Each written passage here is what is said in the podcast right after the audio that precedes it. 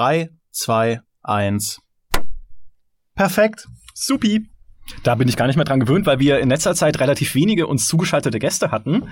Und äh, da denkt man an dieses Einklatschen gar nicht mehr. Aber dafür hast du mich. Ne, es ist ja auch immer noch mal so ein Motivationsschub, bevor der Podcast losgeht, noch mal dieses Klatschen, so ein bisschen ja. dieses Publikumsfeeling. Als hätten wir eine riesige Menge uns zujubelnder Zuhörer. Haben ja. wir natürlich, aber wir hören sie nicht. Wir klatschen direkt. uns oft selbst. Ach, das auch. das ist gut. Okay. Okay, los, los. jetzt. Ja, ja, ja, ja.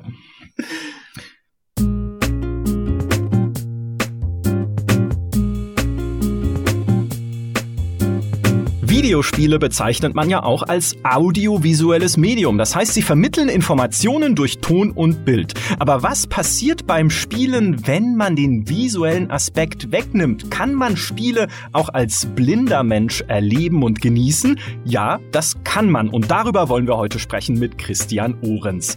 Er ist freier Journalist, passionierter Retro-Spieler, Mitveranstalter des Blind Gaming Events in Hamburg und selbst von Geburt an blind. Herzlich willkommen willkommen, Christian. Schön, dass du bei uns bist. Guten Morgen. Ebenfalls mit dabei ist mein lieber Kollege Dimitri Halley. Hallo, Dimi. Hallo. Und äh, Christian, ich muss äh, persönlich sagen, du hattest dich ja bei uns gemeldet äh, bei GameStar mit der Frage, ob wir auf das Blind Gaming Event hinweisen wollen, was wir selbstverständlich wollen und werden, auch noch im Verlauf des Podcasts und genauer erklären, was sich dahinter verbirgt. Und ich fand das spitze. Ich also ich habe du hattest die äh, liebe unsere liebe Community Managerin äh, Mary angeschrieben, die man ja auch ein bisschen aus dem Podcast kennt und sie hatte das dann an mich weitergeleitet und ich habe sofort gesagt, den müssen wir einladen. Das Thema ist so spannend, du führst ein fantastisches Blog, das wir auch verlinken werden in der Beschreibung dieses Podcasts, dass es jeder noch mal nachlesen kann und ähm, ich habe mir dann tatsächlich direkt die Eingangsfrage gestellt, Du schreibst selbst in einem Blog, du triffst nicht viele Gleichgesinnte, also nicht viele andere blinde Menschen, die Videospiele spielen, weil die Hürde sehr hoch ist, sich mit etwas zu beschäftigen, das nicht für einen selbst gedacht ist. Wie hast du denn selbst mit Spielen angefangen? Wie bist du dazu gekommen? Ja, wie bin ich zum Videospiele spielen gekommen? Lustigerweise durch meinen Vater, der eigentlich, soweit ich zurückdenken kann, sich immer für Spielekonsolen interessiert hat, angefangen mit dem C64, dann über Super Nintendo, N64, PlayStation bis PlayStation 2 und dann hörte es irgendwann auf. Ähm, das heißt, ich bin schon in sehr jungen Jahren mit äh, Konsolen und Computern in Berührung gekommen und habe mich schon immer gefragt, was ist das für eine Kiste, wo äh, irgendwelche lustigen Laute rauskommen. Ich habe natürlich auch eine C64 Kassette in meinen Kinderkassettenrekorder eingelegt und dann natürlich nur irgendwelches Piepsen und Rauschen und Knattern gehört. und interessanterweise wurde mir halt nie während meiner ganzen Kindheit gesagt, ja, das ist war ein Spielecomputer, aber damit kannst du nichts anfangen. Also es gab bei uns in der Familie eigentlich nie dieses, äh, was ich bei sehr vielen anderen Familien mit blinden Kindern beobachten durfte äh, oder sagen wir musste, dass man schon erklärt hat, was es ist, aber gleich so mit diesem mit diesem Negativnachsatz, ja, das kannst du nicht oder das geht nicht, weil Pünktchen, Pünktchen, Pünktchen. Und das hat es bei uns eigentlich so nie gegeben. Und so war eigentlich dann auch recht schnell klar, dass äh, ich auch mal ausprobieren wollte und auch durfte, ein wenig am, am Joystick zu kurbeln oder äh, halt ein wenig äh, selber das auszuprobieren. Und so merkte ich ganz schnell, dass man durchaus ein Spiel spielen kann, vielleicht nicht in dem Umfang, wie es der Sehende tut, aber ich fand eigentlich sehr schnell Gefallen und auch großen Spaß daran ähm, Computer oder halt vor allem dann später Konsolen zu spielen. Wie bist du da rangegangen? Hast du das mit deinem Vater ausprobiert ähm, und dich diesem Medium so gemeinsam genähert? Oder war das sowas, du hast dich irgendwie einfach mit dem Gameboy irgendwo hingesetzt und losgelegt? Also wie, wie genau fand da dieser, dieser Kennenlernprozess mit dem Medium statt, als du dann selbst gespielt hast? Sehr viel über Zuhören. Also ich konnte Stunden damit verbringen, einfach auch nur mit im Wohnzimmer zu sitzen und ähm, meinem Vater oder meinem Onkel dann beim, beim Spielen zuzuschauen, auch weil, weil zuzuhören, finde ich, klingt immer so ein bisschen, äh, ist wie mit dem Film, ja. Viele Leute sagen ja immer, ja, als Blinder, man hört Filme. Ich so, nö, du schaust sie, äh, weil es halt ein fester Begriff ist. Also du nutzt auch als Blinder das Wort sehen. Ja, mhm. Das führt immer zu Irritationen aber ich sage immer so als Vergleich, das funktioniert bei Frauen immer ganz gut. Wenn ihr einen Film schaut, ja, und ihr seid gerade am Bügeln, schaut ihr den Film ja auch nicht richtig. Aber trotzdem erzählt ihr am nächsten Tag, dass ihr ihn geschaut habt. Mhm. Ähm, also ich konnte stundenlang damit zubringen, irgendwo ähm, einfach nur zuzuhören. Das war das eine und ab und an vielleicht mal Fragen zu stellen, was passiert da gerade. Dann durchaus auch gemeinsam mit meinem Vater spielen, aber auch durchaus auch mal alleine. Das funktioniert beim C64 natürlich nur bedingt, weil das Laden eines Spiels sehr aufwendig ist. ja. Wo wir dann teilweise wirklich Anleitungen geschrieben haben in Blindenschrift und die Tasten am Computer beschriftet haben, äh, dass ich die Spiele doch alleine ohne sehende Hilfe laden kann. Ähm, aber falls doch irgendwas nicht so funktioniert, wie es soll, und das ist beim C64 durchaus mal der Fall, äh, wie beim Computer dann später ja auch, ähm, war das, sag ich mal, nur ein bedingter Spaß. Und ähm, dieses alleine ausprobieren fand dann erst später beim Super Nintendo oder Game Boy statt. Anfangs hat mein Vater mir dann schon erzählt, ja, da ist jetzt, was ich, so, so ein, ein Raumschiff oder ein Flugzeug oder irgendwas und äh, du fliegst da gerade und musst da irgendwelche Sachen abschießen und so. Und es gab damals auch gar nicht so diese, diese Bedenken, die es ja heute immer gleich gibt, wo heute gleich alle schreien mit Gewaltverherrlichung und müssen Kinder schon Ballerspiele spielen und diese ganzen Bedenken, das, das hat's damals gar nicht gegeben. Ja, und trotzdem, ich weiß, es klingt total makaber und sarkastisch und äh, trotzdem ist aus mir kein Amokläufer geworden, ja.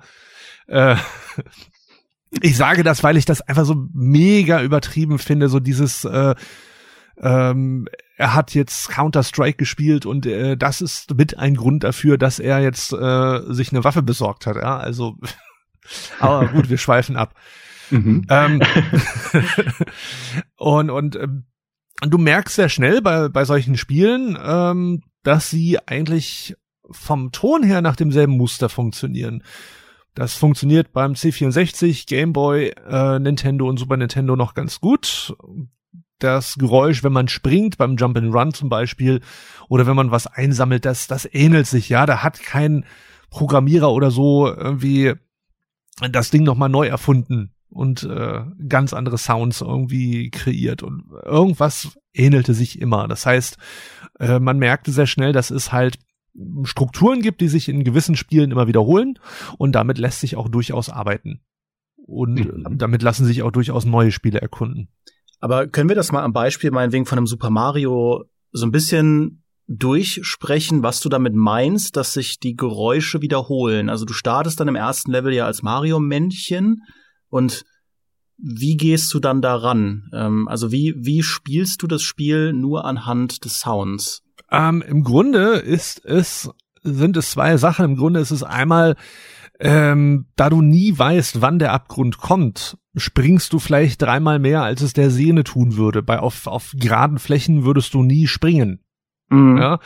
Ähm, da du dich aber auf so Sachen wie Musik oder so nicht verlassen kannst, weil du vielleicht mal eine Millisekunde zu spät gestartet bist oder Pause gemacht hast und die Musik weiterläuft oder so, ist Musik ein sehr äh, schlechter Orientierungspunkt. Das heißt, erste Regel ist eigentlich immer springen, weil ähm, du ja auch nicht weißt, wie weit springst du dieses Mal oder bist du weiter gesprungen als beim letzten Mal. Das ist das eine. Das zweite ist natürlich, ähm, du musst auf die, die Geräusche achten. Du weißt, bevor dieser oder wenn dieser Pilz kommt, um größer zu werden, den du dann da aufsammeln kannst, gibt es so ein ganz komisches gluckerndes Geräusch, also beim Super Nintendo zum, äh, zumindest. Mhm. Ähm, da musst du schon ein bisschen üben, weil es kann sein, dass du zwar diesen Pilz erreicht hast, aber beim Sprung in dem Moment schon wieder viel zu weit weg warst. Also da muss man halt so ein bisschen hin und her laufen und versuchen, ohne jetzt von irgendwas da weggecached zu werden, das noch einzusammeln.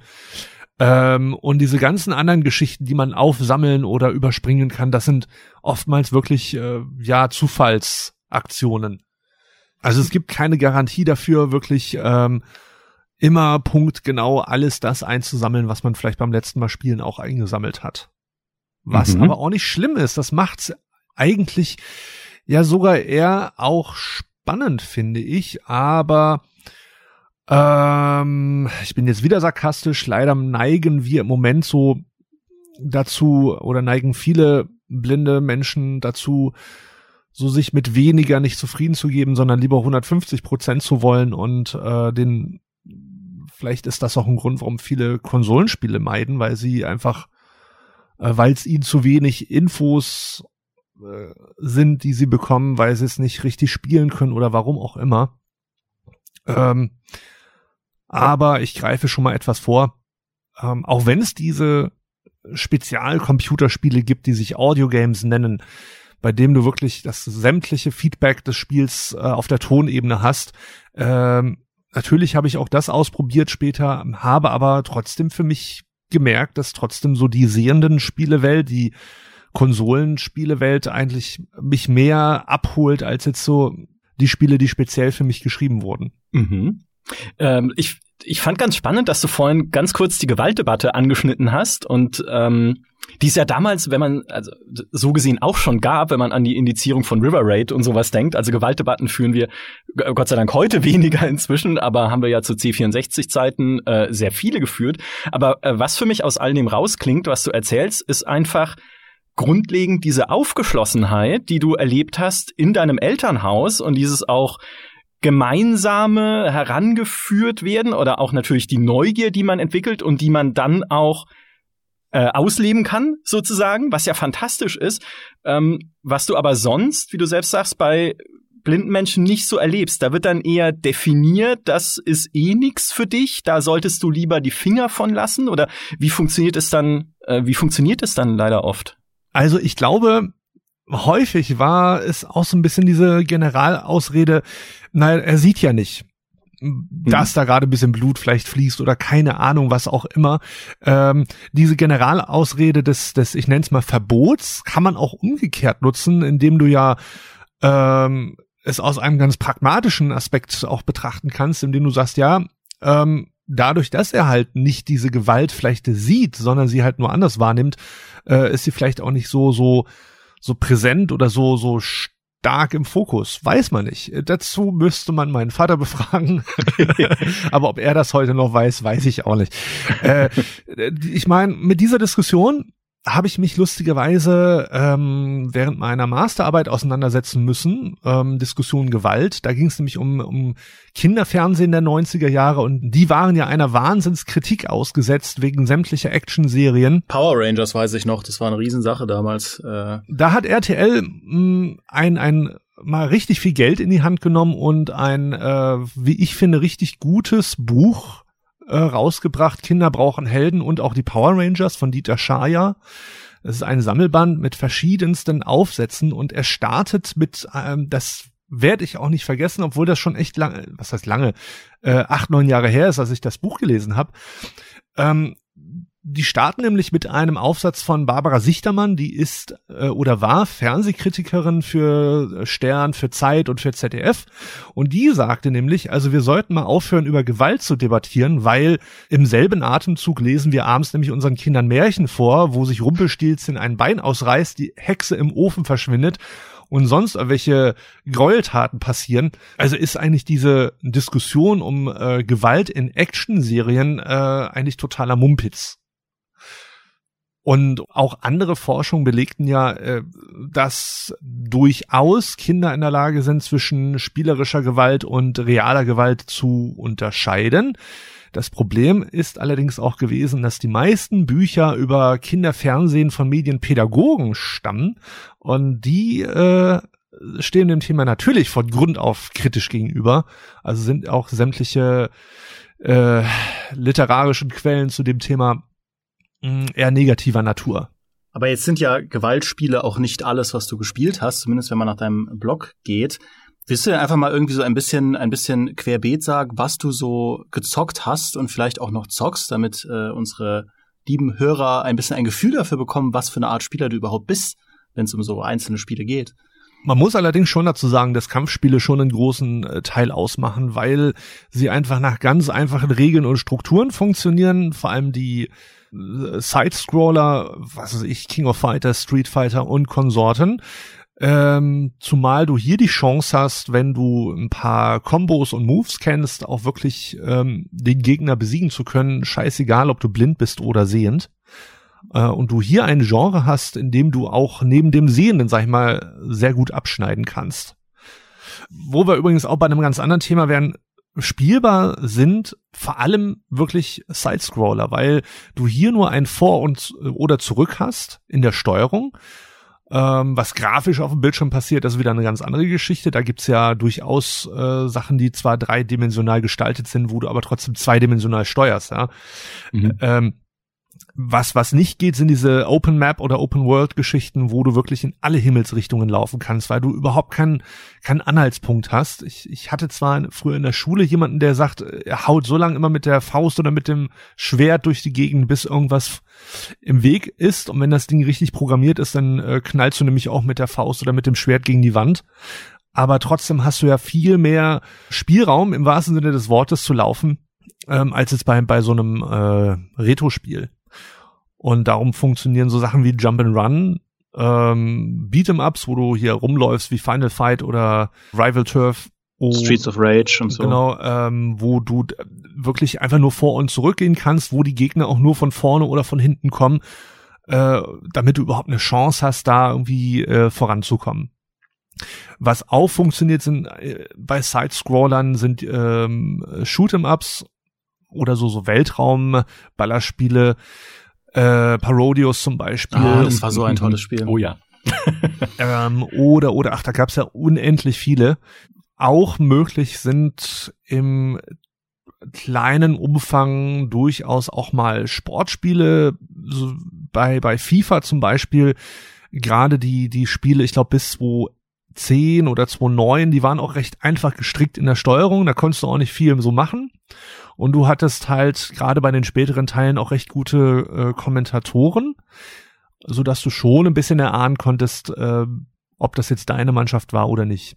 Mhm. Ähm, du musst schon wissen, wen du auswählst. Also man sollte sich dann generell bei jedem Spiel ein wenig mit der Menüstruktur vertraut machen, um zu wissen, äh, was stelle ich ein, was wähle ich aus. Äh, kann ich vielleicht auch das äh, Schwierigkeitslevel irgendwie senken oder vielleicht auch erhöhen, je nachdem. Ähm, das sind ja alles Sachen, ähm, die man sich durchaus aneignen oder vielleicht sogar auch aufschreiben sollte. Mhm. Äh, was auch ganz lustig ist, sind, sind Flipper-Automaten, weil du ja direktes Feedback bekommst, ob der Ball irgendwo was abräumt oder so. Du erfährst zwar nicht, wie viele Punkte du am Ende abgeräumt hast, aber die Punkte laufen ja meistens nochmal durch. Zumindest beim Super Nintendo Pinball Dreams oder Pinball Fantasy da kriegst du eigentlich ein sehr gutes äh, Soundfeedback und du, du merkst ja, wie lang du äh, den Ball quasi auf der Fläche behältst. Ja, und ähm, das kann auch durchaus Spaß machen. Aber jetzt, ähm, jetzt nur unter uns, ja, es hört ja niemand zu, äh, höre ich da raus, dass du den Super Nintendo auch für die beste Konsole aller Zeiten hältst.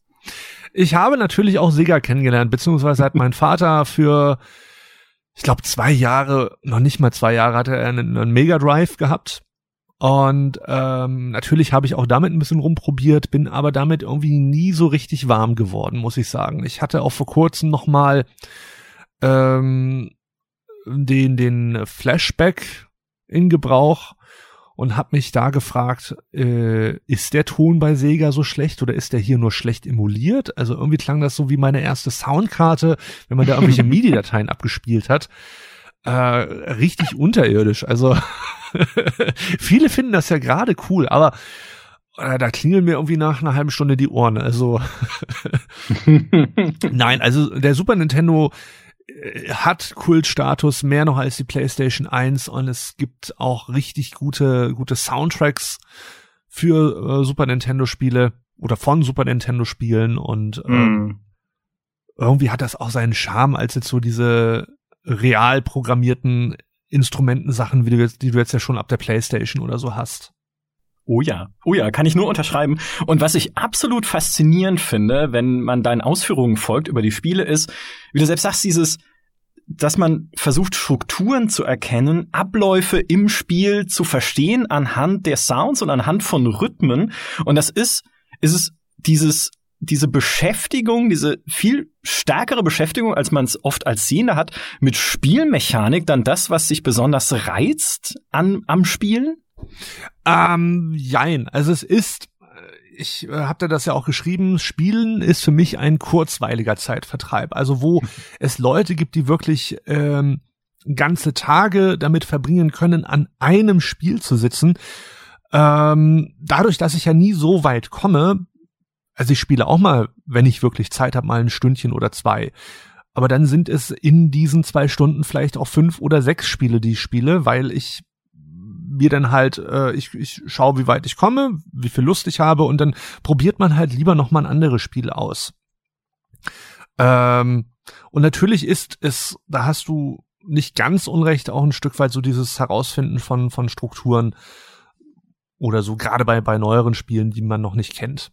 Mhm. Aber du bist immer noch den Konsolen treu geblieben, oder? Also wenig, wenig PC? Eigentlich überhaupt, überhaupt nicht mhm. PC. Äh, ich hatte eine Zeit lang, ich habe leider, du weißt das ja, wie das ist, als Schüler, man braucht, man ist jung und braucht das Geld, habe ich damals ein Super Nintendo leider verkauft. Und wenn ich bedenke, was ich damals für, ich hatte 20 Spiele im Original, was ich damals dafür bekommen habe, was ich heute dafür zahlen müsste, um das alles, also ich habe wieder ein Super Nintendo, und ich habe auch wieder die Spiele, aber ich glaube, ich habe ein Vielfaches jetzt drauf bezahlt, als wenn ich es damals einfach behalten hätte und an irgendwas anderem gespart hätte. Äh, da habe ich mich echt drüber geärgert und habe dann eine Zeit lang angefangen mit mit Emulatoren zu spielen. Ähm, und habe dann 2015 hier in Hamburg äh, gab es noch einen, einen Retro-Spieleladen, äh, wo man aufbereitete und, ähm, sag ich mal, ein wenig gewartete Konsolen bekommen, äh, bekommen konnte, habe ich mir dann gesagt, äh, ich will das eigentlich wieder haben. Und seitdem ist wirklich dieses Spielen auch wieder mehr geworden. Was ich eigentlich schon die ganze Zeit behalten habe, war mein Gameboy mit der Spielesammlung, die ich hatte. Mhm. Den gab's, also den habe ich nicht hergegeben. Den habe ich vielleicht mal ausgetauscht, äh, den, den Klassik gegen den äh, Color weil es am Ende ja egal ist, wie die Darstellung ist. Und der Color kann einfach auch beides abspielen, beide Spiele. Da hast du mir schon was voraus, denn den habe ich nie gekriegt. Ich wollte immer einen Gameboy und meine Eltern haben gesagt, nein, da spielst du nur den ganzen Tag, sitzt du nur hier irgendwie rum und äh, das, das wollen wir nicht. Du sollst äh, die Katze ärgern. Ja. ja. Ich hatte, ich hatte einen Gameboy, ich habe die ganze Zeit nur rumgesessen und gespielt. Ja. Ich war immer der schlimmste Albtraum. Und was hat's Eltern. aus dir gemacht? Ja. Er ist in der Spiele, ja, ähm, er ist in der Spielezeitschrift gelandet, genau. Ähm, aber man muss auch mal ganz ehrlich dazu sagen, also ähm, diese Retro-Kultur erlebt ja gerade einen Aufschwung, der ist ja Wahnsinn. Und ich ähm, lese in einer Facebook-Gruppe mit, ähm, wo es eigentlich um die 90er geht. Und wir haben natürlich auch mal das Thema diskutiert. Ähm, Kindheit 90er versus Kindheit 2010er. Und äh, dass diese ganzen Befürchtungen sind bei vielen eigentlich nie eingetreten. Die haben gespielt, sie haben aber auch draußen gespielt oder mit Lego oder äh, was. Also bei vielen war es eigentlich sehr ausgewogen, anders als man es ja immer vermutet hätte. Und ich glaube teilweise, um mal wieder etwas ketzerisch zu sein, oftmals auch ausgewogener, als es heutzutage ist. Mhm. Aber ähm, weil du von, von der modernen Retro-Welt sprichst, gibt es, gibt es denn auch moderne Spiele, ähm, die du cool findest? Weil es gibt ja auch viele, viele aktuelle Side-Scroller, zum Beispiel dieses Blazing Chrome habe ich von der Weile gespielt, das ist richtig geil, das ist so wie Contra früher.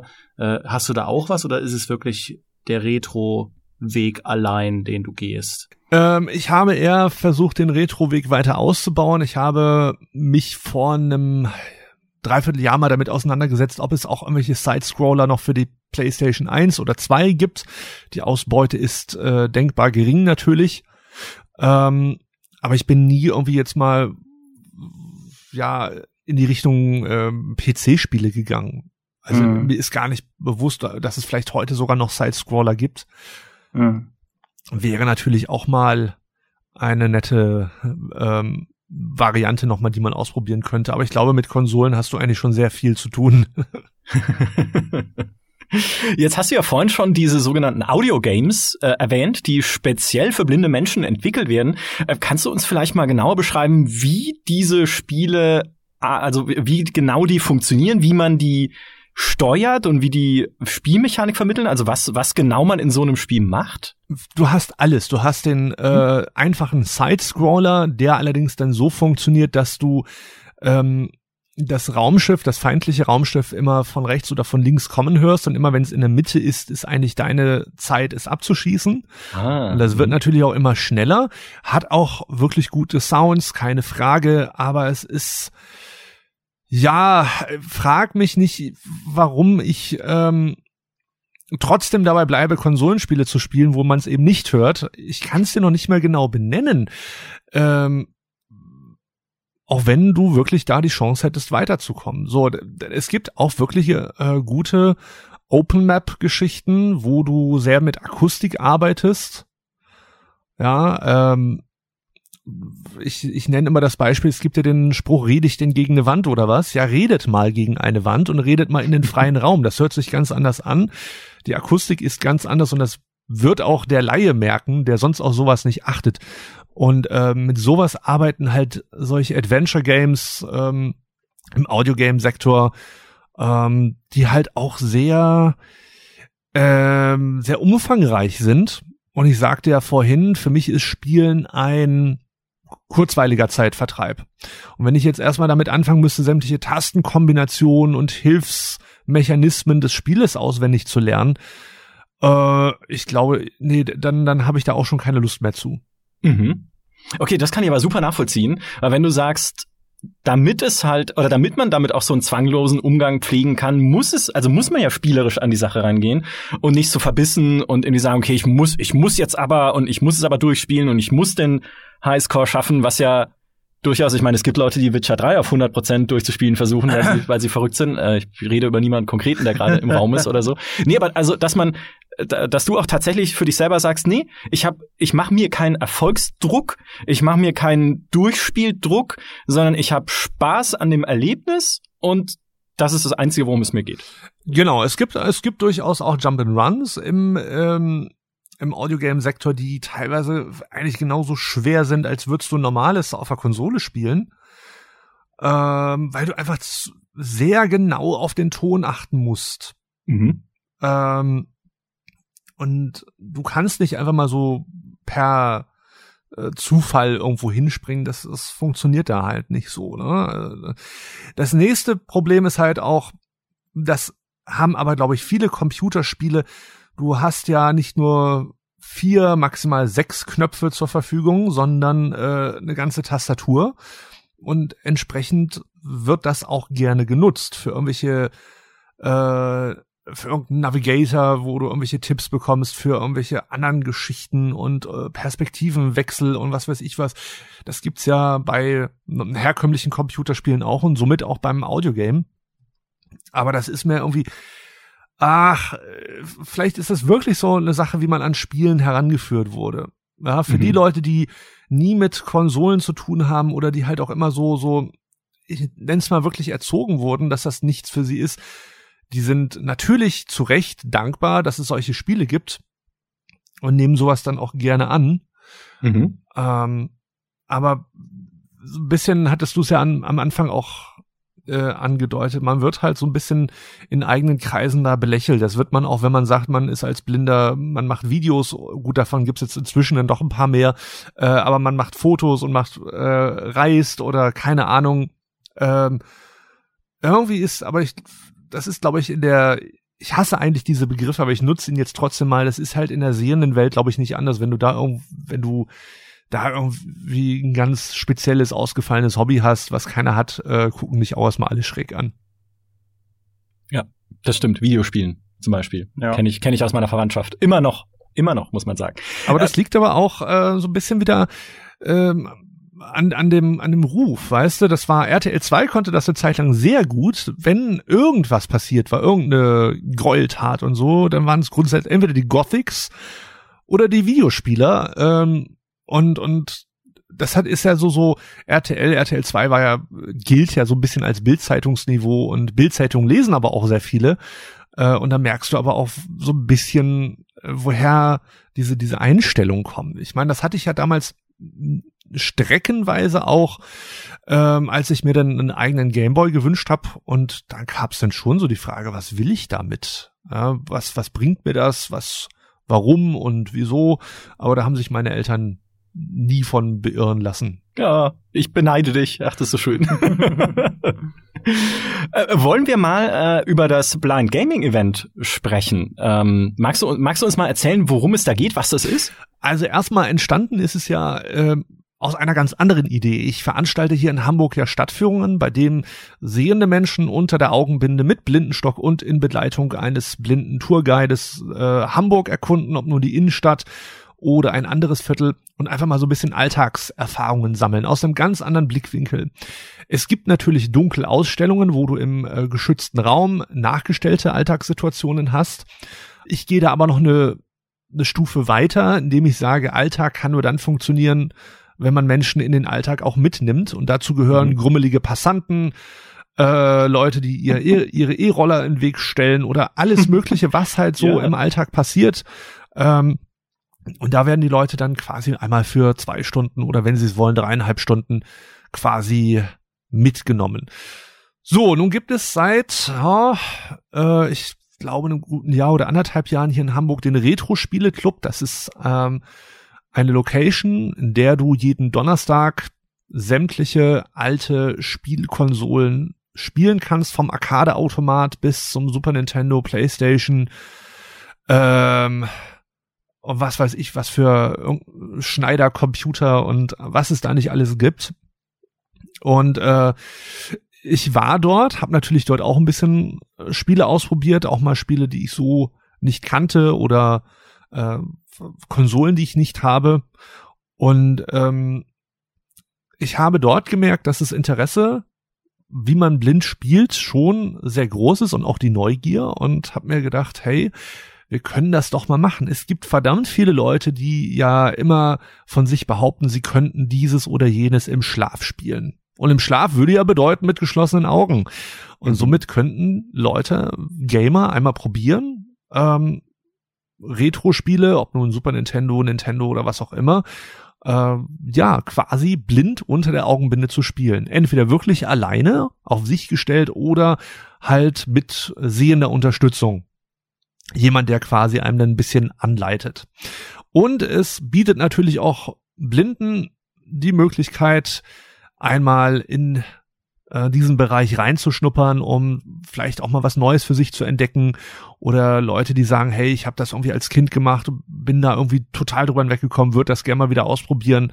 Also es richtet sich äh, sowohl an die Zielgruppe sehend als auch blind und für die Sehenden werde ich allerdings auch einen Computer hinstellen, auf dem ein paar Audiogames installiert sind. Dann vielleicht aber eher einfachere, ähm, und nichts irgendwie zu komplexes, aber einfach auch mal, um so die Gegenseite kennenzulernen. Das mhm. heißt, dir geht es da vordergründig darum, einfach Verständnis von beiden Seiten zu schaffen oder irgendwie Gruppierungen zusammenzubringen ähm, oder auch einfach alternative Herangehensweise an das Medium Spiel zu schaffen? Oder gibt es eine andere ideelle Mission dahinter? Ich finde es unglaublich, unglaublich faszinierend.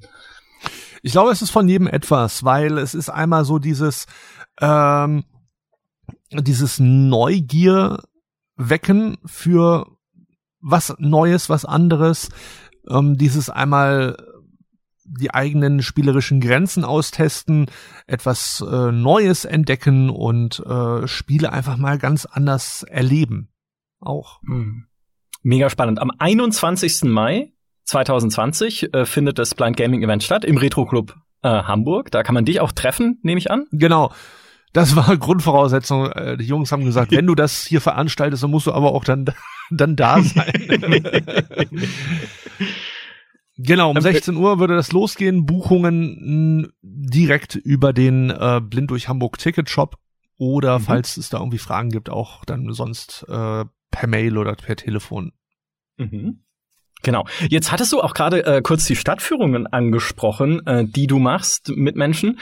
Wie das, das finde ich auch tatsächlich hat es weniger mit Spielen zu tun, ähm, aber ja durchaus mit dem, was du auch gerade bei den Spielen angerissen hast, nämlich mit diesem einerseits Verständnis wecken und Eintauchen in eine andere Welt. Wie ist denn da so das Feedback, was du von den Teilnehmern kriegst? Wie wie verändert sich denn deren Erleben einer Stadt und kann man das vielleicht dann auch auf Spiele übertragen? Ich, ja, es verändert sich insofern. Äh, interessant ist es bei Leuten, die halt meinen, ihr Hamburg zu kennen und ihre Innenstadt. Und da merkst du dann mal, wie blind manche Leute eigentlich äh, oder wie zielorientiert manche Leute eigentlich durch die Stadt laufen. Da gehst du mit denen in einen Laden und äh, sie sind sich hundertprozentig sicher, dass es solch einen Laden hier eigentlich gar nicht gibt. Weil sie sind ja 25 Jahre jetzt schon hier in Hamburg und äh, kennen das hier alles ähm, äh, und, und müssen eigentlich mal feststellen, dass äh, sie eigentlich doch nichts kennen oder nicht viel kennen, weil sie einfach, weil man einfach zu, zu, ja, zu zielorientiert ist. Man hat, sag ich mal, das Ziel, ich nenne es jetzt einfach mal, was weiß ich, irgendein Bekleidungsgeschäft. Äh, man weiß, wo das ist und man guckt aber nicht mehr so richtig, was ist daneben oder was gibt's Neues oder so. Dank Online-Shopping achten viele ja auch gar nicht mehr so auf die Innenstadt, erschreckenderweise, weil sie eh nur noch alles online bestellen. Ähm, auf der anderen Seite hast du aber Leute mit äh, einer sehr guten Ortskenntnis, die, denen du auch blind nichts vormachen kannst, die trotz alledem äh, immer noch wissen, wo sie sind, weil sie einfach sehr, sehr aufmerksam sind und auch sehr aufmerksam durch die Stadt gehen. Mhm. Ähm, du hast auch Leute, die erschrocken sind, weil sie merken, wie manche Leute mit einem umgehen, dass sie zum Beispiel ungefragt einem über die Straße helfen, obwohl man das gar nicht will, oder sehr penetrant sind oder irgendwas im Weg stehen lassen oder einen über den Haufen rennen, weil sie lieber aufs Handy gucken, anstatt auf dem Weg. Ähm, das gibt's auch. Also es ist ja auch ein Stück weit dieser Blick in den eigenen Spiegel. Wie verhalte ich mich eigentlich? Oder verhalte ich mich vielleicht gerade, wenn ich sehe, genauso wie, wie der, der mich gerade über den Haufen gerannt hat? Mhm. Spannend. Ich finde, äh, was, was für mich da ein bisschen auf Spiele übertragbar ist, ist äh, gerade dieser Aspekt des Bemerkens von Dingen, für die man sonst überhaupt keinen Sinn mehr hat oder oder vielleicht nie hatte, weiß ich nicht. Genauso wie, wie du es vorhin beschrieben hast bei Super Mario mit dem Geräusch, das der Pilz macht mhm. beim Droppen, wo ich sage, Echt? also ich muss dazu sagen, Disclaimer, ich bin kein großer Mario-Fan. Also ich habe das auch nie lang gespielt, außer irgendwie an der Konsole im Kaufhaus, weil auch das habe ich nie bekommen, danke. Ja gut, ich hatte einen PC. Okay, gut. Also meine Eltern haben mich alles falsch gemacht. Also ich bin ja jetzt auch Spielredakteur geworden, deswegen ist alles gut gelaufen. Jedenfalls, aber das sind Dinge, die kenne ich einfach nicht. Diese Ebene in einem Spiel ist mir ich will nicht sagen verborgen, aber es ist keine, mit der ich mich bewusst beschäftigt hätte jemals. Und ich glaube, das kann super spannend sein, dann Spiele eben zu erleben aus dieser Perspektive eines blinden Menschen, weil man diese Ebene dann zum ersten Mal vielleicht richtig wahrnimmt. Und mhm. wahrnehmen muss ja natürlich auch. Eben, äh, du würdest dich ja selber bescheißen, sag ich mal, wenn du sagst, ich nehme die Augenbinde jetzt ab und guck mal ganz schnell. Äh, das machen wirklich die wenigsten wenn kriege ich es auch nicht immer mit, aber ich sag mal so, äh, wenn jemand meint, er muss sich die, muss sich da selber, sag ich mal, das jetzt kaputt machen, indem er mal ganz kurz guckt, ja Herrgott, dann soll er das tun. Aber wir sagen den Leuten auch immer ganz ehrlich, ähm, versucht wirklich das mal zwei Stunden so durchzuziehen. Jetzt hast du ja gesagt, Spiele sind für dich ein sehr kurzweiliges Ding. Ähm, da geht's eher so um mal ein Stündchen hier, ein Stündchen da. Wie wichtig ist denn für dich das Szenario, das Setting, die Story, der Hintergrund von einem Spiel? Weil ich persönlich, ich bin jemand, ich äh, habe auch schon beim Super Nintendo mir Spiele rausgepickt, jetzt zum Beispiel Street Fighter, weil mich dieses Szenario so fasziniert hat, dieses Tournament. Ich fand ja sogar den, den Film cool, ja, als einziger Mensch auf der Welt, aber gut, als Kind findet man auch alles cool. Stimmt. Ähm, ich fand auch Power Rangers cool. ähm, immer noch. Ähm, genau, aber da, meine Frage ist eigentlich nur, wie, wie wichtig ist dir das Szenario hinter dem Spiel oder geht es da wirklich eher um ein ähm, um, um das mechanische, die mecha rein mechanische Herausforderung? Also ich habe ja in dem äh, Beitrag geschrieben, dass es schon wichtig ist, et etwas über die Story zu wissen. Damit meine ich aber nicht, dass du äh, die ganze Geschichte kennen musst, sondern ganz grob, wer bist du und was machst du? Mhm. Ich glaube, ich habe erst durch durch Wikipedia äh, mal erfahren, dass es welche Story eigentlich hinter den äh, Donkey Kong Country Teilen steckt. das müsste ich aber auch nachschauen. ja, das es ist ähm, total faszinierend, aber das spielt für mich für Spielen erstmal so keine Rolle, weil du wirst nie äh, dieses Spiel blind komplett schaffen, so dass es vielleicht wichtig wäre, was ist denn hier überhaupt die Story? Mhm ja, äh, oder wo auch sehr ausgiebigst immer irgendwelche Stories eingeblendet werden, ist auch bei Mega Man zum Beispiel. Da macht das Spiel eigentlich schon deswegen keinen Spaß, weil du diese Schei diese tolle äh, Schrifteinblendung gar nicht so richtig äh, raus wegdrücken kannst. Ja, Ja, ich fragte auch, ich fragte auch, ähm, weil, weil gerade so der Super Nintendo bei mir so sehr die Fantasie beflügelt hat. Also für mich war das immer so ein fantasievolles Erlebnis, in diese Welten einzutauchen. Und ähm, ich finde es ganz interessant, dass du sagst, nee, mir geht's da echt eher um die reine Herausforderung. Das ist das, was ich cool finde. Das waren für mich früher Zeichentrickserien, weil ich äh, mhm. irgendwie, ah. irgendwie das Gefühl hatte, dass äh, vom Sounddesign Film und Zeichentrickserien oder Fernsehen und Film äh, allgemein mir mehr bieten konnte für meine Fantasie als so die teils etwas einfacher gestrickteren ähm, äh, Hörspielkassetten. Da gab es einen Erzähler, okay, der hat einem vieles dann äh, erläutert, aber irgendwie war ja irgendwie das Sounddesign oftmals doch sehr beschränkt als jetzt sag ich mal beim beim Fernsehen und dann ist man irgendwie dann hingegangen und äh, hat was weiß ich sich dann irgendein lustiges Raumschiff, worum es gerade in der letzten Episode ging oder so, versucht mit Lego nachzubauen oder irgendwas anderes nachzuspielen. Äh, von daher kann ich so dieses, was du jetzt über die Spiele sagst und über den Super Nintendo total nachvollziehen, so dieses ähm, etwas Neues für sich entdecken, dieses Eintauchen und so weiter. Mhm. Aber was ist mit dem Power Rangers Sidescroller auf dem Super Nintendo? Hast du den gespielt? Ich finde, da kam so viel zusammen, was zusammengehört. Äh, es gibt ja mehrere, man muss, muss man ja dazu sagen. Das, das zum Film gibt's und das äh, nicht zum Film, ne? Äh, von den reinen Beat'em-Ups. Es gibt eins, das ist übelst langatmig, das erste Level. Da, da verliere ich irgendwann, verliert man irgendwann die Lust. ich weiß es gerade echt nicht. Es gibt auch Power Rangers SEO oder Cars. Ja, stimmt, das mit den Motorrädern, ne? Ja, ja. Das ähm. ist ja auch ein Sidescroller. Ich meine, es ist Power Rangers Racing. Es gibt ja auch ein Racing-Spiel tatsächlich. Ja. Äh, Wir verlieren mich ja gerade. du, ich find's mega faszinierend. Redet ruhig weiter. Also dieses, äh, ich weiß, ob das Zio oder Cars ist. Ähm, das ist wirklich cool. Ist auch schwer, aber es ist äh, echt nicht schlecht. Ähm, was gar nicht geht, ist Power Rangers Fighting. Ähm, mhm. Mal ganz davon ab, dass es relativ simpel und langweilig ist, weil du, glaube ich, nur drei oder vier Figuren hast. Mhm. Ähm, aber die Figuren geben überhaupt keinen Mucks von sich. Das heißt, du weißt ja gar nicht, bin ich jetzt weg oder ist es der andere? Mhm. mhm. Ja, ich glaube auch viele Power Rangers Spiele waren echt auch nicht so bis heute nicht so toll. Gab es für die PlayStation eigentlich eins? Ich weiß, dass es für einen PC eins gab. Ja, die haben jetzt, äh, die haben jetzt vor einer Weile tatsächlich dieses Battle of the Grid rausgebracht, was wieder so ein klassischer, ähm, so 2D-ähnlicher äh, Prügler ist, wie halt ein Street Fighter. Und das kam erstaunlich gut an. Also das hat echt gute Kritiken bekommen und die haben da ganz viele so Power Rangers, allen möglichen Serien und so eingebaut. Ähm, das hat jetzt sogar eine, eine zweite Season, also ein zweites Jahr bekommen und die bauen da sogar eine E-Sport-Szene äh, auf, wo ich denke so, krass, also mit vielen Dingen hätte ich auch nicht mehr gerechnet. ja, ähm, aber ja, also Power Rangers Spiele bleiben immer ein Ding, aber sie sind halt nie so gut. Das ist äh, sehr schade. Weißt du, was ich von Power Rangers kenne? Hm? Nichts. Ja. Nicht, nichts, nicht, gar nichts.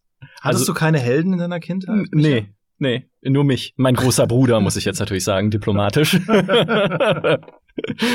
der mich gezwungen hat, äh, Space Quest zu spielen gegen meinen Willen, weil ich Angst davor hatte zu sterben in dem Spiel. Aber äh, so hat er mich ans Spielen herangeführt, ne? durch Traumatisierung. Dankeschön. Ja, ist alles, alles, da war alles schon hinüber. Äh, aber noch mal kurz. Ähm, wenn es auch da, wo du gerade gesagt hast, ne, in äh, manchen Spielen weiß man gar nicht, bin ich jetzt hinüber oder der Gegner, weil einfach beim Sounddesign nicht daran gedacht wurde, dass es, äh, das ist ja quasi komplett ein Lanzenbrechen für gutes Sounddesign und für mhm. schon diese Liebe zum Detail, die auch bereits, obwohl man es nicht glaubt, mit all den technischen Möglichkeiten, die wir heute haben, was irgendwie 3D-Sound und Audiokanäle und ähm, Foto, nicht fotorealistisch, sondern äh, realistisch aufgenommene Audio-Sounds in Battlefield und Co. angeht, mit selbst in der alten Zeit, in dieser Retro-Zeit, als es all diese Möglichkeiten noch nicht gab, haben sich Leute richtig viele Gedanken und richtig tolle Sachen mit Sounddesign gemacht, was man heute oft, wenn man sich mit solchen Spielen nicht regelmäßig beschäftigt, überhaupt nicht mehr weiß. Mhm. Das stimmt. Also es gibt ja viele Kampfspiele auf der PlayStation zum Beispiel, äh, wo dir angesagt wird, entweder wen du ausgewählt hast oder gegen wen du kämpfen wirst. Bloody Roar 2 zum Beispiel. Oder Kensai. Bei Kensai wird ja zumindest gesagt, wen du wählst. Mhm. Es gibt tatsächlich, ich weiß nicht, wie das heißt, ob das Pro Pinball ist auf der PlayStation äh, oder ein anderes. Da wird das fast das komplette Menü wird gesprochen man bedenkt, es war 1998 oder 99, als das Spiel rauskam. Äh, das sind halt so, so kleine Meilensteine, die halt aber trotzdem irgendwie hervorstechen. Was würdest du denn sagen, ist so von dem Audiodesign für dich das, das beste Spiel, ähm, meinetwegen nur auf dem Super Nintendo, aber auch gerne insgesamt, äh, wo du sagst, das ist so gut gemacht, dass ich es A, fantastisch spielen kann, aber auch B, das Audiodesign äh, auch unabhängig davon einfach herausragend gut ist dafür, dass es schon so ein altes Spiel ist. Also was für mich sehr viel Spaß gemacht hat, ähm, auch in mehreren Durchgängen. Ich habe das auch damals bei, bei Mitschülern, später auf dem Gymnasium äh, konnte ich da stundenlang zuhören, ist immer noch Donkey Kong Country 2. Mhm. Äh, für mich eines mit wirklich vom Sound her der besten Spiele für den Super Nintendo, auch vom Soundtrack her. Äh, natürlich, man kommt nicht weit, auch dort nicht. Ähm, hat aber die geniale Möglichkeit, ja, wenn das Spiel einmal durchgespielt ist, äh, zwischen den Welten hin und her zu springen und es gibt zwischendrin immer mal Level, die man durchaus auch ansatzweise, sag ich mal, spielen kann. Das, ähm, jetzt muss ich mal überlegen, was gibt es denn? Auch wenn Mario Kult ist, aber ich fand Mario irgendwie so ein bisschen immer so, so minimalistisch. Mhm. Also sie haben schon echt gute Arbeit geleistet, auch beim, beim Ton. Sie haben aber ja, mit, mit, ja, versucht mit wenig Mitteln viel rauszuholen. Was ich super spannend finde, Christian, äh, bei den Spielen, die du in deinem Blog aufzählst, natürlich äh, eine unvollständige Liste, wie du selbst schreibst, aber so Sachen, die man halt äh, gut ausprobieren kann und gut spielen kann, da sind viele dabei, über die wir schon gesprochen haben, und bei vielen davon verstehe ich's gut, kann ich's gut nachvollziehen. Was ich aber sehr schwer nachvollziehen kann, ist sowas wie Bomberman. Weil bei Bomberman was, wie genau funktioniert da dieses Audio-Feedback? Vor allem, wenn man ja, du weißt ja nicht genau, wo die Wände sind und du musst ja mega vorsichtig sein, dich nicht selber in die Luft zu jagen bei einem Bomberman. Richtig, aber das muss der Sehende auch. Also es ist auch hier wieder ein, ein Probieren und es ist eigentlich ja nur genannt worden, äh, weil äh, ich nach, nach Spielen gesucht habe, so ein bisschen außerhalb der typischen Genres. Mhm. Und natürlich, es ist übelst schwer, aber es ist trotzdem ein Versuch wert. Besser noch als irgendein, was weiß ich, Basketball oder Tennis oder was es da nicht noch alles für, für Kram gab. Von daher, auch hier muss man einfach ein bisschen Geduld mitbringen und ein bisschen Spaß am Ausprobieren. Du hast äh, neben den, den Spielen, die jetzt speziell halt Audio-Games sind, also speziell in diesem äh, daraufhin entwickelt wurden und Spielen, die jetzt nicht diesen Audio-Fokus hatten bei der Entwicklung, hast du, erwähnst du in deinem Blog noch Smartphone-Spiele, bei denen eigentlich egal ist, ob man sehen kann oder nicht. Ähm, willst du da noch ein, zwei Sätze drüber sagen, diese, diese Gesellschaftsspiele und sowas? Weil da bin ich nicht so ganz reingekommen, welche Arten von Spielen du damit meinst ist ja auch nicht festgelegt. Das kommt ja da wirklich auf den Entwickler drauf an, wie er sein Spiel gestaltet hat. Ob er mhm. sehr grafisch vorgeht oder ob es genug Textelemente gibt, die vorgelesen werden können. Oder ob sogar ein Spiel ist, was auch auf der reinen Tonebene funktioniert, aber lustigerweise gar nicht speziell für Blinde geschrieben wurde. Die Rede ist von Sound of Magic, das mhm. gleicht mir einem Hörspiel lustigerweise mit einem mhm. auch sehr gutem Sounddesign. Hintergrund ist der, du bist eigentlich ein Magier, der sein Gedächtnis verliert und in einer Höhle aufwacht. Und äh, dadurch, dass du ja erstmal wieder alles selber neu lernen musst, lernst du auch, wie man das Spiel steuert. Ist aber wieder ein Spiel, was eine natürlich auch eine eine gute Geschichte hat, ähm, was aber auch nichts ist für mal eben so zwischendurch. Ja, das ist schon wieder so etwas sehr, sehr aufwendiges Thema. Aber für diejenigen, die das etwas aufwendiger mögen, ähm, die auch eine gute Story mögen, ist das sicherlich äh, ein Versuch wert. Und die fünf Euro ist es allemal wert, die das Spiel mhm. kostet. Woran ich auch gedacht habe, waren hier so Sachen wie hier Quiz Planet oder Quiz Duell oder mhm. ich habe gerade letzte Woche gesehen, dass es tatsächlich also fürs iPhone auf jeden Fall, für Android inzwischen auch einige speziell programmierte Spiele für Blinde gibt, hab da aber noch nicht weiter reingeschaut. Mhm. Weil für mich, also für mich ist es Smartphone, ich nutze zwar E-Mail und, und Chat-Funktionen, aber für mich ist es immer noch nicht, äh, hat es immer noch nicht den Status des Taschenbüros erreicht, dass ich darüber alles machen muss, vom Spielen bis überlesen und was weiß ich was. Ähm, also ich habe auch kein Problem damit, im Urlaub das Smartphone mal äh, im Hotel zu lassen, weil ganz im Ernst durchfragen und äh, nach dem Weg fragen, das kann man auch mit dem Mund und das da braucht man auch kein Navi für und für, ganz ehrlich, äh, also jetzt verstehe ich mal unsere Eltern oder Großeltern, wenn die über irgendwelche neuen technischen Errungenschaften äh, nur mit dem Kopf schütteln konnten und gesagt haben, ganz ehrlich, ohne ging's doch vorher auch. Oder wenn du Urlaub sagst, da habe ich noch einen. Ähm, hast du denn, wenn du äh, auch früher als Kind in Urlaub gefahren bist, äh, dort auch mal das Spielen in so Spielhallen ausprobiert? Weil das gab's ja früher, die, das gab's ja in Deutschland nicht. Da war das ja alles irgendwie musste das ja in so Glücksspielläden abgeschoben werden, weil irgendjemand Angst davor hatte, dass es die Jugend verroht. Das Thema hatten wir schon. Na, das Aber gab ja in in Italien vielen, zum Beispiel. Na, ne? es gab ja in vielen Hotels diese Spielautomaten mit King of Richtig. Fighters oder Tekken. Ähm, du wirst lachen. Ich habe, ähm, das weiß ich auch noch, Tunesien 1999, da habe ich King of Fighters 97 an einem Automaten gespielt. Aha. Und ähm, ich habe lange nach dem Namen nach, bei diesem Spiel gesucht, weil es selbst die älteren Teile ähm, haben auch ein sehr gutes Soundsetting, auch ähm, bei den verschiedenen äh, ja Arenen, ob du jetzt auf dem Kirmesplatz bist oder bei so komischen, ich weiß, was, was hatte ich letztens? Irgendwie klang irgendwie so, wie, als wäre es in so einer Yoga-Gruppe gelandet, so ganz komischen Gesängen im Hintergrund. Ähm, ähm, die waren da auch immer sehr detail, äh, detailgetreu. Und ich habe lange Zeit nach dem Namen von diesem Spiel gesucht. Mhm. Äh, ich weiß gar nicht, wie ich es am Ende jetzt rausgefunden habe vor ein, zwei Jahren. Ähm, aber ja, ich habe mit solchen Automaten auch Erfahrungen sammeln können und zwar nur auch mit so, mit so Kampfspielen. Und ich musste mich da echt reinfinden, weil es eine ganz andere Geschichte ist, äh, die Kombos mit so einem äh, Stick zu machen, als Mm. wie sonst mit dem Steuerkreuz. Inzwischen kann Mhm. ich's. Inzwischen habe ich mir auch so einen ähm, Arcade-Stick besorgt für die PlayStation zum Beispiel. Mhm. Äh, aber am Anfang, ich habe kläglich versagt, obwohl King of Fighters dieselben Moves hat wie Street Fighter. Äh, auch mit diesen Power-Kombos, wo du auf einmal irgendwie zehn Schläge da äh, machst oder es gibt's ja ab der Alpha-Serie zum Beispiel bei Street Fighter ja auch. Ja. Und das funktioniert ja ähnlich. Aber ich war nicht in der Lage, mit diesem blöden Knüppel äh, das irgendwie auf die Reihe zu kriegen.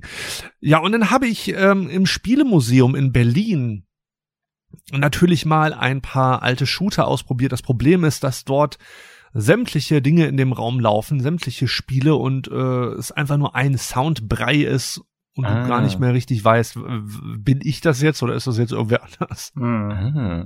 Wie löst ihr das denn bei einem Blind Gaming Event? Kriegt dann jeder äh, Kopfhörer, damit er sich tatsächlich. Kopfhörer.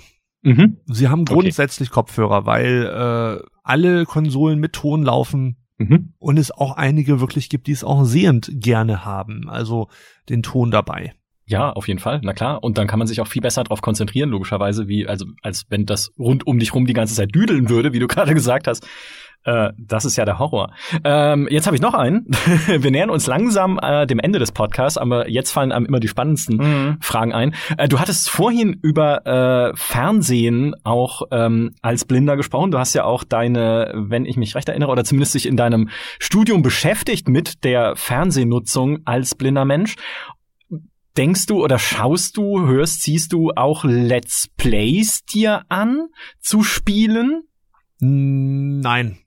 Mhm. Äh, nehme ich mir zwar immer mal wieder vor, aber ich, ich hatte früher welche. Mein Vater hat früher immer die ersten Levels von neuen Spielen aufgenommen auf Kassette. Ja.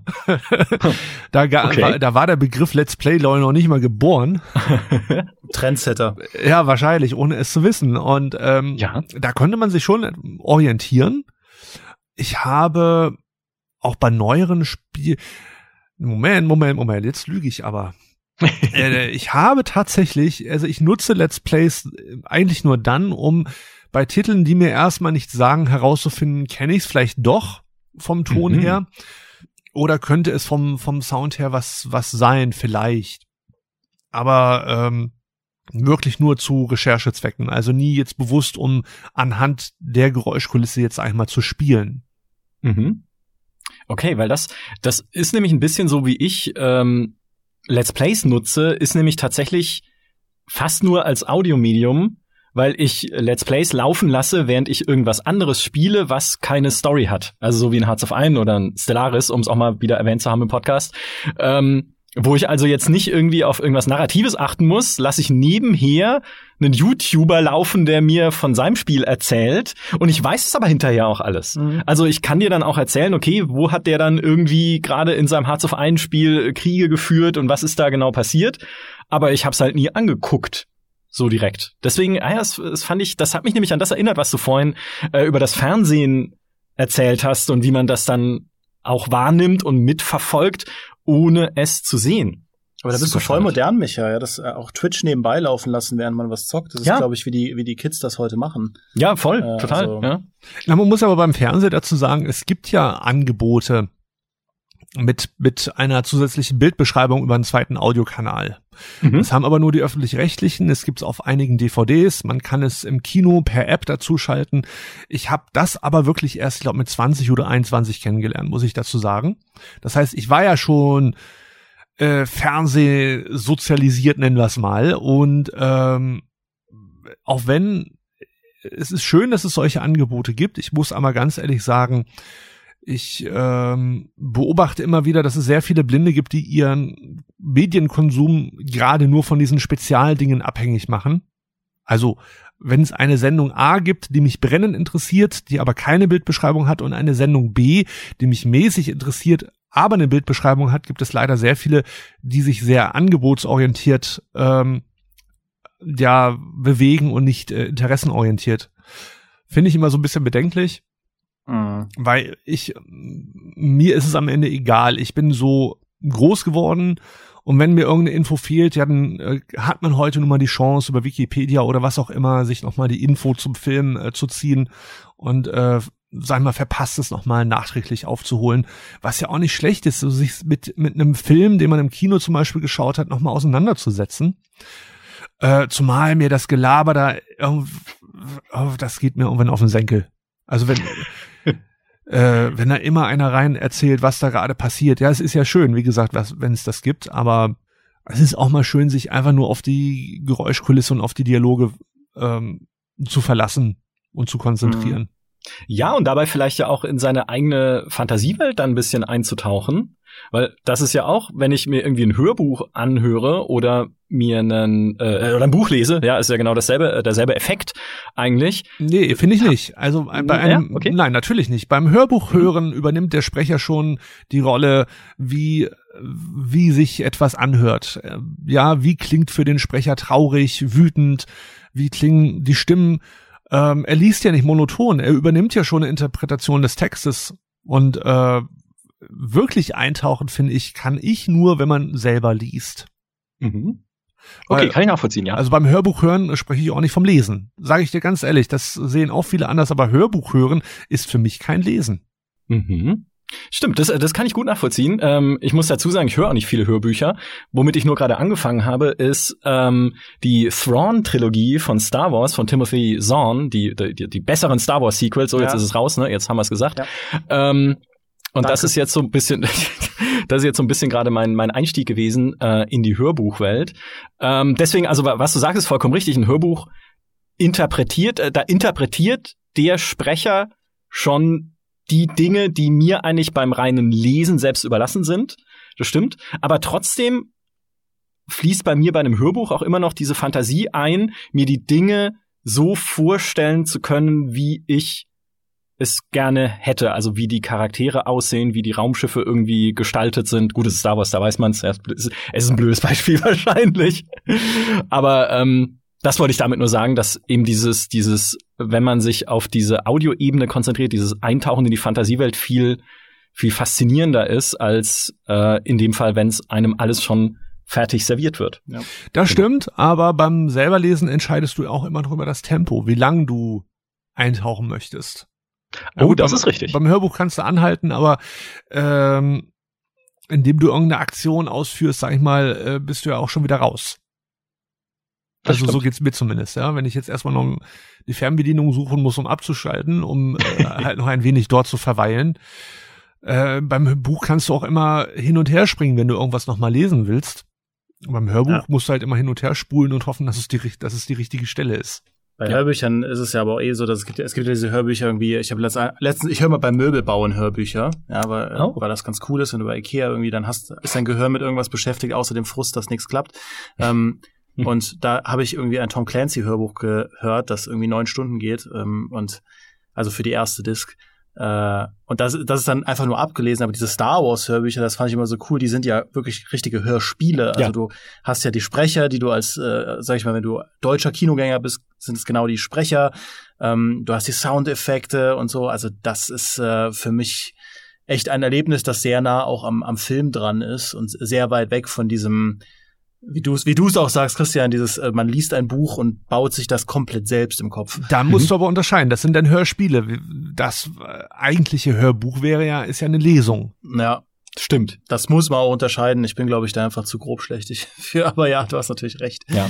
Ich habe mich ich fange ja gerade erst an mich mit dieser Welt zu beschäftigen so ein bisschen, mhm. deswegen sind mir die ganzen Feinheiten noch nicht bewusst, aber es stimmt natürlich, ein Hörbuch ist ja meistens ein Sprecher, der ähm, dir das Buch ja quasi vorliest und ja. aber dabei halt auch betont und interpretiert so ein bisschen. David Nathans, bester Mann.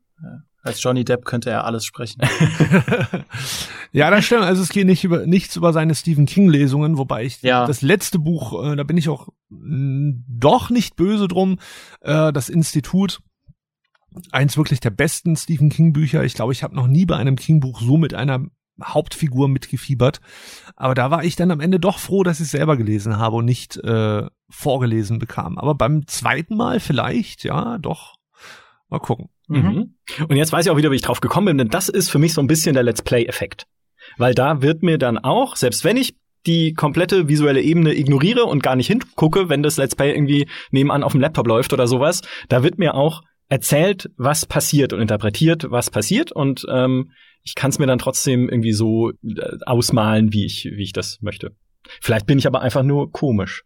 Nein, du bist, du bist wundervoll, mich. Das, ja, danke schön. Das, haben, das sagt man uns Gamern ja generell immer nach, dass wir komisch sind, aber also die meinen ja, ja, immer nur witzig. Wir sind einfach sau witzig. Ja, wir sind einfach witzige, coole Leute. Ja, ja guck, ja. guck, vor allem Maurice. Ja, ja vor allem Maurice. Vor allem Maurice. Christian, tausend Dank für diesen Einblick in eine äh, andere Spielewelt sozusagen, in eine neue Spielewelt für uns. Ich fand's mega spannend, was du uns erzählt hast äh, heute. Ich kann nochmal hinweisen auf das Blind Gaming Event. 21. Mai 2020 im Retro Club in Hamburg. Und ich darf noch meinen kleinen Sales Pitch anbringen an dieser Stelle, wenn euch der GameStar Podcast gefällt, sei euch GameStar Plus ans Herz gelegt im März mit einem sehr spannenden Gratisspiel. Wir verschenken ja jeden Monat ein Gratisspiel von unserem Partner Games Planet. Und das ist im März Tyranny. Oh, da Maurice würde jauchzen vor Maurice Freude. würde ja. jauchzen vor Freude. Gibt's auch spannende Let's Plays zu. Ja. Also äh, ganz äh, ganz cool, gerne mal reingucken. Äh, dir nochmal äh, vielen Dank, Christian. Ähm, fällt dir noch irgendwas ein, vielleicht was wir noch nicht besprochen haben oder was dir jetzt irgendwie, was du noch vermisst hast oder bist du glücklich? Solange ihr glücklich seid, ist mir das ist doch alles gut. Wir sind mega glücklich. ganz, ganz lieben Dank Sehr gerne. zu dir nach Hamburg. Ähm, viel Spaß hier weiterhin beim Spielen. Und wir hören uns nächste Woche wieder mit dem nächsten Podcast. Macht's gut. Tschüss. Tschüss. Tschüss.